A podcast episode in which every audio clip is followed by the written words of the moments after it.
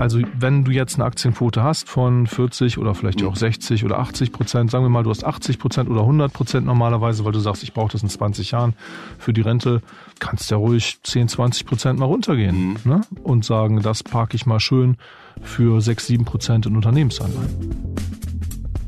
Herzlich willkommen zum Manager Magazin Podcast Das Thema. Ich bin Sven Klausen und ich bin mal gespannt, ob ich heute mit unserem Thema etwas versprochen habe, was ich vielleicht gar nicht halten kann. Das Thema lautet nämlich, dass ich uns heute Morgen zutraue, Geldanlage in wackeligen Zeiten, worauf jetzt Verlass ist. Der Hintergrund. Die Konjunktursignale für Deutschland und Europa sind uneinheitlich. Für das deutsche BIP wird für dieses Jahr mehrheitlich ein leichter Rückgang prognostiziert. Im nächsten Jahr soll es wieder aufwärts gehen. Andererseits sind die Investitionen in das Anlagevermögen aber alarmierend niedrig. Da wäre eine Zinssetzung also nicht übel. Gleichzeitig liegt die Inflation im Euroraum über der offiziellen Zielmarke von zwei Prozent und ist auch noch sehr unterschiedlich, je nachdem welches Euro-Mitgliedsland man sich anschaut. Was also, die alles entscheidende Frage, werden die Notenbanken mit dieser Situation anstellen? Beginnt jetzt ein Ende der Zinserhöhung oder gibt es weitere Zinserhöhungen? Und vor allem, und das soll heute im Zentrum stehen, was heißt das alles für die private Geldanlage? Ich habe es gut. Ich habe mir heute Morgen einen Experten aus der Redaktion eingeladen, der sich damit exzellent auskennt, auch weil er eben täglich seinerseits mit Expertinnen und Experten auf der ganzen Welt genau zu diesem Thema sich austauscht. Unser Geldanlageexperte Marc Böschen. Guten Morgen, Marc. Guten Morgen, Sven.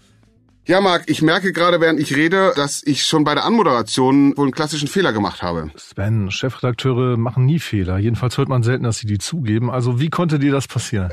Ja, vermutlich hast du recht. Dann ziehe ich jetzt mal den, den Fehler-Joker für dieses erste Halbjahr oder für dieses Jahr. Also als pflichtgemäß guter Europäer habe ich jetzt den europäischen, den deutschen Blick gewählt. Aber äh, wir müssen ja in die USA schauen. Und da gab es ja Mitte der Woche ein ganz wichtiges Datum, die Inflationsrate und die Folgen. Ja. Die äh, Inflationsrate in den USA, die ist im Juni ja auf drei Prozent gefallen von vier Prozent im Vormonat. Soweit also sehr erfreulich. Gab aber auch schlechte Nachrichten in den Daten, denn hartnäckig hoch bleibt die sogenannte Kerninflation. Wenn man dann also ein paar stark schwankende Elemente rausrechnet, wie die Energiepreise, bleibt die Kerninflation. Und die verharrt bei 4,8 Prozent. Das ist zwar auch weniger als die 5,3 Prozent im Mai, aber es ist viel zu hoch. Okay, verstehe. Viel zu hoch für, äh, um jetzt diese Zinserhöhungsphase auszusetzen. Ich frage das deswegen, weil du in der Vergangenheit ja auch hier in unserem Podcast immer gesagt hast, Anlegerinnen und Anleger, seid wachsam. Vor allem auf ein Signal müsst ihr achten, nämlich wenn die Zinswende in den USA kommt. Und das wurde ja von einigen Marktteilnehmerinnen und Marktteilnehmern so insinuiert. Oh, die Inflationsrate ist auf drei Prozent gefallen. Das könnte jetzt der Wendepunkt sein. Aber wenn ich dich jetzt so höre, ist nicht so, ne? Genau, also es ist wohl noch nicht die Wende dann irgendwann auch zu Zinssenkungen. Das gilt sogar als recht sicher, dass die US-Notenbank den Leitzins nochmal erhöht am 26. Juli um einen Viertelpunkt. Dann sind wir bei 5,5 Prozent. Und die Gründe dafür sind eben diese hohe Kerninflation und auch der angespannte Arbeitsmarkt. Denn in Amerika äh, ist die Arbeitslosenquote gerade mal bei 3,6 Prozent, erfreulich niedrig, bringt aber eben auch Aufwärtsdruck für die Löhne. Mhm. Also Mal wieder interessant, äh, nachdem die Daten bekannt gegeben wurden, sprang ja der DAX in die Höhe. Aber du sagst, Gemach, Gemach, das war eben noch nicht die Wende. 26. Juli hast du erwähnt, die nächste Fettsitzung. Also wer da im Urlaub sein sollte, der sollte sich mal kurz vor den Laptop setzen und schauen, was jetzt genau gesagt wird, oder? Das könnte sicher ganz interessant sein, die Analysen danach zu lesen, gerne auch bei uns, was denn da so verlautbart wurde von den mächtigen Fettnotenbankern. Ja, es ist ja mal wichtig, also nicht nur darauf zu achten, wie mit wie viel Prozentpunkten am Zins gedreht wird, sondern auch mit welchen Worten das gemacht wird. Also worauf müssen wir am 26. Juli achten, um festzustellen, wie es weitergeht mit der Zinserhöhungsphase der ja, USA. Auf, auf diese Positionierung der Fed, was sie da eben andeutet, in welche Richtung sie weitergehen will, das ist ja natürlich jetzt besonders umstritten auch. Nehmen wir mal das, was der Vermögensverwalter Jens Erhardt gerade versandt hat in seinem Börsen-Newsletter Finanzwoche. Ich meine, der Mann hat 50 Jahre Markterfahrung, der hat sich das lange angeschaut über viele Zinserhöhungs- und Senkungszyklen. Und der sagt einfach, es ist sehr ungewöhnlich diesmal. Die US-Zentralbank hatte ja zuerst die Inflation ein wenig verpennt, zu spät reagiert, dann sehr stark reagiert Und in einer vergleichbaren Situation, wo du diese Konjunktursignale hast, dass alles auf einen Abschwung hindeutet, hätte die US-Notenbank normalerweise schon wieder die Zinsen gesenkt, um diesen Abschwung abzufedern. Denn die Auswirkungen von den jetzigen Zinsbewegungen siehst du erst in zwölf Monaten. Aber jetzt hat die, die US-Zentralbank halt so eine Angst davor, dass sie die Inflation eben nicht in den Griff kriegt, dass sie vielleicht wieder zu lasch gegen die Inflation vorgeht, wie am Anfang, dass die jetzt wahrscheinlich einfach eine noch größere Rezession auslösen werden, als äh, man sonst vielleicht, als sonst vielleicht nötig wäre, einfach um die Inflation in den Griff zu kriegen. Ne? Mhm. Jetzt haben wir einen ganz guten Blick darauf, wie die Situation in den USA ist, bei der Notenbank dort, bei der Fed. Die Europäische Zentralbank folgt ja der Fed traditionell. Dieses Mal auch? Das könnte ja eigentlich ein Vorteil sein. Also die EZB war ja genauso zu spät beim Kampf gegen die Inflation.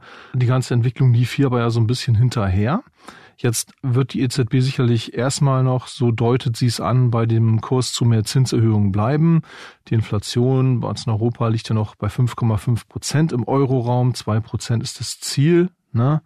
Aber es gibt ja die Chance, dann vielleicht ein bisschen schneller in diesem versetzten späteren Zyklus die Zinsen dann wieder auch zu senken. Wenn die FED umsteuert, ne, dann äh, vielleicht könnte das eine Chance für die EZB sein, diesmal etwas rechtzeitiger die Wende zu schaffen, um dann die Wirtschaft eben vielleicht doch nicht stärker abzubremsen, als eigentlich nötig wäre. Ein bisschen bremsen musst du ja, ne? sonst sinkt die Inflation nicht. Mhm, wobei, sagt es Inflation weiter bei 5,5 Prozent, das Ziel ist 2 Prozent, das ist ja noch eine Menge, was man da abschmelzen muss. Jetzt gibt's aber die Diskussion, ob dieses Ziel 2 Prozent überhaupt das Richtige noch ist, ne? Ja, das hatte uns ja da vor einigen Monaten schon der Olivier Blanchard nochmal gesagt. Viele, die VWL studiert haben, gerade an der englischen oder US-Universität, werden sein Lehrbuch gehabt haben, vielleicht hier in Deutschland ja zum Teil auch. Mm, genau, diese Diskussion, die wird wohl auch geführt werden beim Notenbanker-Treffen in Jackson Hole Ende das? August, 24. Mhm. 25. August. Und äh, das Thema, was da ausgelobt wurde, wie uns unser Kollege Christian Schütte schon zurief, ist Structural Shift in the Global Economy. Also irgendwas verschiebt sich da strukturell. Vielleicht muss ja die Notenbank dann auch was anderes machen, vielleicht auch beim Inflationsziel. Ja, andererseits, was dagegen spricht, dass es jetzt ganz schnell Auswirkungen hat in Richtung schneller Zinssenkungen. Es gibt da auch Leute bei der Fed im Rat, die haben sich sehr äh, streng antiinflationär gezeigt. Ne? Da gibt's die Fed-Gouverneurin von Dallas und äh, ein paar Kollegen, die sagen, also die Wirtschaft läuft immer noch sehr heiß, wir, wir müssen jetzt wirklich noch mehr tun. Mhm. Da gibt's also starke Stimmen, die vielleicht sowas gar nicht mitmachen würden, mhm. im Fed-Rat zum Beispiel wenn sich die vermeintlich und wohl auch tatsächlich klügsten Notenbankerinnen und Notenbanker der Welt treffen, Ende August, Jackson Hole, werden die reden über Structural Shifts. Was ist damit gemeint? Zum Beispiel sowas wie die Energiewende ne? Mhm. und dann auch der Krieg in der Ukraine. Also, dass es ja Faktoren gibt, äh, auf die die Notenbankpolitik da nicht so viel Einfluss hat. Also, wenn das Problem ist, dass zu wenig Angebot da ist, dann hilft es ja nicht so viel, mit der Geldpolitik dagegen mhm. vorzugehen. Dann müsste man vielleicht sagen, gut, jetzt bleibt es einfach ein bisschen inflationärer. Allerdings ist die Frage, ob man da nicht dann auch das Vertrauen der Menschen verspielt, ne, die ja immer Schwierigkeiten haben, dann Lohnerhöhungen zu erkämpfen, um gegen die höhere Inflation eben auch ihre Kaufkraft zu erhalten. Es könnte auch für manche klingen wie eine bequeme Ausrede. Ne? Mhm. Also wir möchten gerne diese hohen Staatsschulden wegzaubern. Das mhm. kann man ja mit höherer Inflation sehr gut. Mhm. Ja, ist sicherlich nicht ganz einfach. Wo steht denn da die EZB in dieser Frage? Bleibt man bei diesem Inflationsziel zwei Prozent oder akzeptiert man strukturell höhere Inflationsziele? Also das wäre zum Beispiel in Deutschland sicherlich gar nicht so leicht, den Leuten das zu vermitteln, die hier an die alte Bundesbank gewöhnt sind. Und das ist, glaube ich, ein, ein ziemlich explosives Thema. Ich könnte mir vorstellen, dass man da in manchen anderen Ländern eher aufgeschlossen ist. Dann gibt's ja auch Länder, die, die eher so sind wie diese Bundesbank-Tradition, Niederlande, Finnland. Also ich glaube, das ist eine schwierige Debatte, wird nicht so leicht ähm, hier durchgehen. Jetzt ganz aktuell, um das nochmal zu sagen, hat ja Christine Lagarde gerade die große jährliche Konferenz in Sintra in Portugal gehabt und hat da gesagt, dass sie eben noch nicht den Sieg verkünden kann über die Inflation, mhm. sondern sagt, wir werden auch mehrere Jahre steigender äh, Nominallöhne zumindest haben, ne? mhm. was ja nicht heißt, dass die Leute nachher mehr Geld in der Tasche haben, aber dass sie einfach jetzt natürlich irgendwie versuchen, mhm. ein bisschen Kaufkraftverlust wieder aufzuholen. Und ja, das mhm. klingt ja so, dass jetzt nicht gerade die große Wende ansteht, dass mhm. man sagt, ach, die Inflationsrate, das wird schon, wird, wird schon sich ausgehen. Dann sind es halt drei Prozent vielleicht am Ende statt zwei. Klingt im Moment nicht mhm. sehr danach. Mhm. Okay. Dann schwenken wir jetzt mal ein auf das Thema, was das für die private Geldanlage bedeutet ganz entscheidend natürlich, wie es mit den Zinsen weitergeht und was das dann für Makrorahmenbedingungen nach sich zieht. Um es mal ganz simpel zu sagen, Rezession oder nicht Rezession, womit rechnest du in den nächsten Wochen und Monaten? Was ja tatsächlich ein bisschen verlässlicher ist als so, so eine Hin- und Her-Raterei ist, wenn man einfach schaut auf so Dinge wie Geldmenge. Also wir haben eine fallende Geldmenge, wirklich. Das gab es noch gar nicht so oft in den USA, dass die wirklich schrumpft. Sonst wuchs die immer langsamer. Jetzt schrumpft die schon seit Monaten. Also es ist weniger da, um Aktien zu kaufen, weniger Geld. Und äh, ja, ein ganz starkes Signal ist die sogenannte Zinskurve. Ich meine, du kriegst 4,7 Prozent Zinsen für zweijährige Laufzeit bei US-Staatsanleihen und du kriegst deutlich weniger bei zehnjährigen. Also und warum ist das? Das ist natürlich ungewöhnlich, weil normalerweise kriegst du ja, mehr, mehr wenn du es für länger verleihst. Mhm. Ja, also das war bisher immer ein Zeichen für eine Rezession. Und eine fallende Geldmenge ist für den Markt sehr schwer. Das wirkt beides mit Zeitverzögerung, sogar noch mit längerer Zeitverzögerung dieses Mal aus verschiedenen Gründen weil zum Beispiel die japanische Notenbank sehr viel Geld in den Markt gepumpt hat in der Zeit, wo eigentlich man hätte sonst vielleicht schon mehr spüren müssen von dieser schrumpfenden Geldmenge. Aber jetzt könnte tatsächlich der Zeitpunkt kommen, wo wir vielleicht sogar eine tiefere Rezession haben durch diese sehr harte Reaktion der Fed und der EZB, sehr viele Zinserhöhungen sehr schnell, eine tiefe Rezession mit fallenden Gewinnen und fallenden Aktienkursen. Das ist ein großes Risiko. Und wer sagt, äh, ja, ach, das schließe ich aus, der wettet zumindest gegen die letzten Jahrzehnte, wo das immer bei solchen Zinserhöhungen und bei so einer Zinskurve halt der Fall war, dass dann eine Rezession folgte. Also wir wollen hier wahrlich keine Panik schüren oder Angst, aber wir müssen ja sagen, was ist. Und du hast mehrfach darauf hingewiesen, in der Makroökonomie, viele Sachen treten dann halt erst mit Zeitverzögerungen ein. Und wenn die Menschen jetzt in den Urlaub gehen, die Eisstände sind auf, die fahren flattern im Wind am Strand, alles sieht gut aus, aber da entwickelt sich möglicherweise eine echte Rezession. Ja, und äh, gut, das ist ja auch nicht nur schlecht für Anleger. Mhm. Das sind ja noch nicht alle von uns Millionäre leider. Mhm. Viele wollen es ja auch noch werden. Und mhm. äh, dann habe ich ja vielleicht auch in ein paar Monaten die Chance, nochmal viel günstiger meine Aktienquote zu erhöhen. Ne? Mhm. Also man sollte ja sowieso nicht im 100 Prozent rein oder raus in Aktien. Aber wenn man jemand ist, der sagt, ich leg's nicht einfach nur weg und mache da nichts dran, was langfristig auch gut funktioniert, dann spricht schon was dafür, jetzt vielleicht ein bisschen vorsichtiger sein bei Aktien, ein bisschen Aktienrisiko rauszunehmen und später vielleicht dann günstiger nochmal reinzugehen mit ich, einem Teil der Aktien. Ich mag, ich merke völlig richtig, du willst jetzt dieses Feld ähm, der mehr oder weniger elaborierten Diskussion äh, über, über Makro- und Zinspolitik verlassen und mal wirklich konkret ist ja auch richtig auf das Thema Geldanlage kommen. Das, was wir jetzt geschildert haben oder was du uns ganz wunderbar aufgeblättert hast, diese Gesamtgemengelage, was heißt das jetzt für die Geldanlage? Das Schöne ist, ich muss vielleicht jetzt gar nicht darauf hoffen, dass die Rezession ausbleibt kurzfristig. Ich kann auch sagen, ich kriege mit manchen Anleihen, äh, mit Unternehmensanleihen recht guter Bonität beispielsweise, gerade so sieben Prozent Rendite fast, sechs sieben Prozent.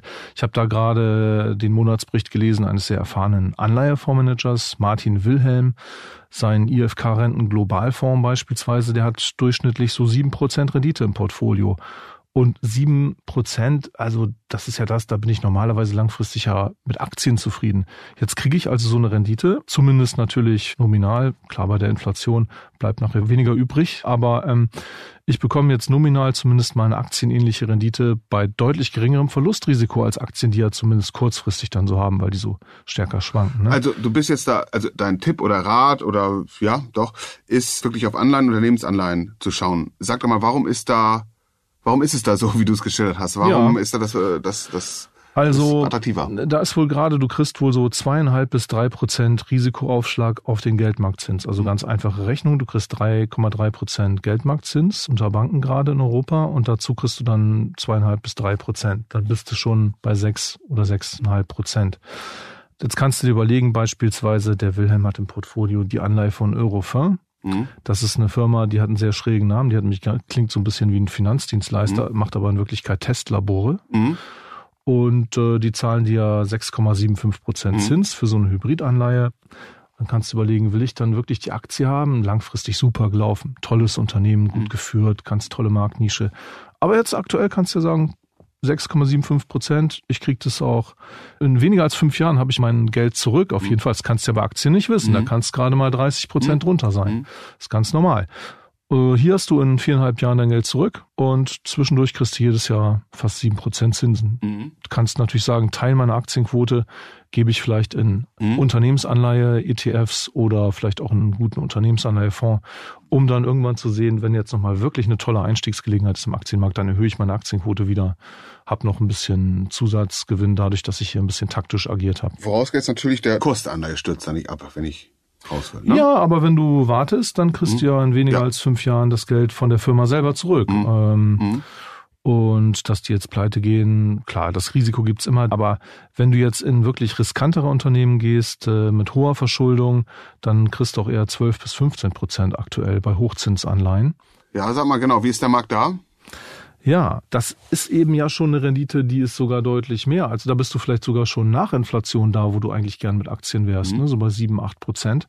Aber da hast du halt auch schon wirklich ein fast aktienähnliches Risiko in vielen mhm. Fällen. Also natürlich noch ein bisschen besser, wenn eine Firma pleite geht, dann werden erst die Anleihegläubiger bedient und dann die Aktionäre, wenn überhaupt noch was übrig bleibt. Aber es ist natürlich schon was, was dann tatsächlich auch Ausfallrisiken hat. Da könnten mehr Firmen pleite gehen. Mhm. Wenn die mhm. nämlich 12 bis 15 Prozent Rendite andererseits zahlen müssen für neue Anleihen, mhm. vielleicht schaffen die die nächste Anleihe dann einfach nicht. Dann sagen die, tut mir leid, auf dem Niveau, wo soll das Geld herkommen? Letztes Mal war es noch 7 Prozent, vor fünf Jahren jetzt sind wir 13. Kann sein, dass einige das nicht schaffen. Mhm. Und beim Aktienmarkt eher abwarten. Also wenn du jetzt eine Aktienquote hast von 40 oder vielleicht auch 60 oder 80 Prozent, sagen wir mal, du hast 80 Prozent oder 100 Prozent normalerweise, weil du sagst, ich brauche das in 20 Jahren für die Rente, kannst ja ruhig 10, 20 Prozent mal runtergehen mhm. ne? und sagen, das parke ich mal schön für 6, 7 Prozent in Unternehmensanleihen. Interessant, alles nachvollziehbar und ja, äh, Ergebnis der wackeligen konjunkturellen Situation, wie wir sie gerade beschrieben haben. So ist es halt in der Welt, auf die wir hauptsächlich schauen. Europa, Abhängigkeit von USA, China. China ähm, ist ja wahrlich nicht so angesprungen, wie man sich das erhofft hat. Denn stehen möglicherweise sogar vor einer Deflation. In einer Region läuft es ganz anders, in der du gerade und über die du gerade recherchierst, nämlich dem Mittleren Osten, also bei den äh, Vereinigten Arabischen Emiraten, Katar, Saudi-Arabien. Da wirkt alles gülden. Erzähl mal.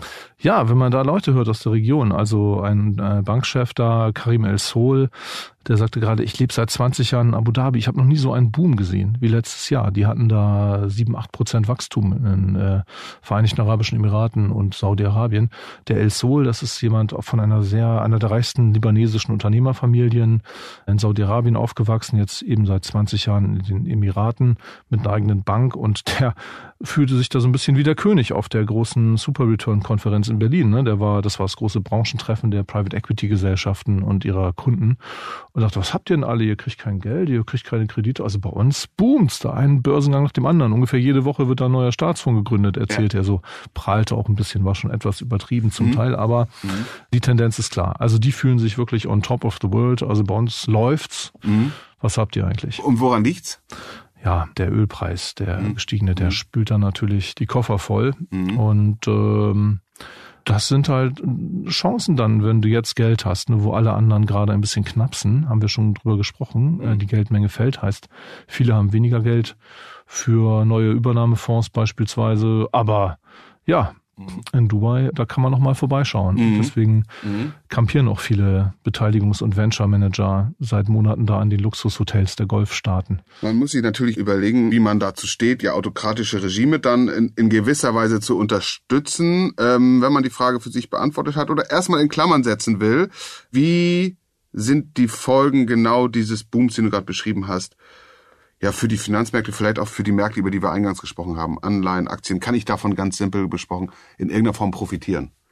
Ja, also bis das hat sicherlich auch mit die Kurse getrieben, ne? dass du hier Investoren hast, die jetzt zum Teil hier auch Unternehmen von der Börse wegkaufen, mhm. was man ja gesehen hat mit, mhm, genau. mit ein, zwei Unternehmen wie Vantage Towers, dem Funkmastenbetreiber mhm. aus dem MDAX oder ein paar anderen Unternehmen auch. Jetzt hatten wir gerade die Diskussion um Covestro zum Beispiel. Mhm. Dieser Bayer-Ableger, Chemiekonzern, ADNOC heißen die, glaube ich, aus dem mhm. genau Vereinigten Arabischen Emirat Interesse gezeigt haben. Also wo investieren diese Staatsfonds, die gerade mit Geld volllaufen und welche Kurse treiben die? Also wenn du dir überlegst, was können die jetzt wirklich erfolgreich aufbauen für die Zeit nach dem Öl, von der die ja auch ausgehen, dann äh, nach, jedenfalls nach dem, nach, für die Zeit, nach der Öl nicht mehr unser Hauptenergielieferant für den Verkehr ist beispielsweise, da ist ja so Petrochemie relativ naheliegend, machst du was anderes aus dem Öl, ne? veredelst das vielleicht zu Kunststoffen, die wir ja zum Teil sicherlich noch brauchen werden für Lebensmittelverpackungen. Ne? Oder Mikrofone. Ja, genau, haben wir hier vor der Nase. Ja. Richtig, aber vielleicht, was weiß ich, vielleicht wird das demnächst auch gehäkelt aus Baumwolle hier, der Überzug, wär, könnte, könnte man. Könnte gut, könnte gut sein. könnte gut sein. Genau. Ja, vieles andere, muss ich sagen, da sind ja viele noch skeptisch, ne? Da wird ja alles Mögliche auch versucht und aufgebraut mit wechselhaften Erfolg bisher. Ja, also was ja ganz auffällig ist zuletzt, die Schlagzeilen, diese Sportbegeisterung da auch der, der Herrscher dieser Staaten, die kaufen Golfliegen, sind in Verhandlungen mit der großen Tennistour, Fußball ja schon lange, ne? Also jetzt Champions League-Sieger Manchester City oder auch Newcastle United haben alle Eigentümer aus den Golfstaaten. Also ich würde sagen, Sven, wenn du einen Fußballclub hast oder einen Tennisverband oder so eine kleine Golfliga, dann solltest du mal mit denen sprechen. Habe ich noch nicht, äh, Marc, aber da hast du mich jetzt auf eine Idee gebracht, wie ich es vielleicht dann doch nochmal zum Gründer schaffe. Handball, Fußball, ne? Handball, Handball, Handball oder, oder äh, was würdest du sagen, wo hast du die größte Kompetenz, in welcher Sportart? Wahrscheinlich doch Fußball. Fußball, aber, ja, guck wie, mal. Ich, wie die ja, meisten. Ja, aber dann vielleicht Manager United, kurz vor Man United. Ja, Ne? äh, wir hatten schon mal Trikots für eine Betriebsmannschaft. Können wir mal einen Kollegen fragen, der schon länger dabei ist. Die gibt's noch irgendwo, glaube ich. Die Saat ist gelegt, ganz wunderbar. Vielen Dank, Marc. Gerne, Sven. Ja, das war der Manager Magazin Podcast, das Thema. Wenn Sie mehr wissen wollen über die makroökonomische Großwetterlage und was das für Ihre Geldanlage bedeutet, dann empfehle ich Ihnen einen Blick in die Show Notes. Besser noch ein Abo des Manager Magazins, sei es digital, sei es in Print. Sie finden alle Angebote bei uns auf der Website und in der App. Marc Böschen, Sven Bergmann, Mareike Larissa Heinz und Luca Ziemek, die diese Folge für Sie produziert haben. Ja, und ich, wir bedanken uns sehr herzlich, dass Sie heute bei uns zu Gast waren. Bleiben Sie gesund, bleiben Sie zuversichtlich und seien Sie am kommenden Freitag wieder hier bei uns.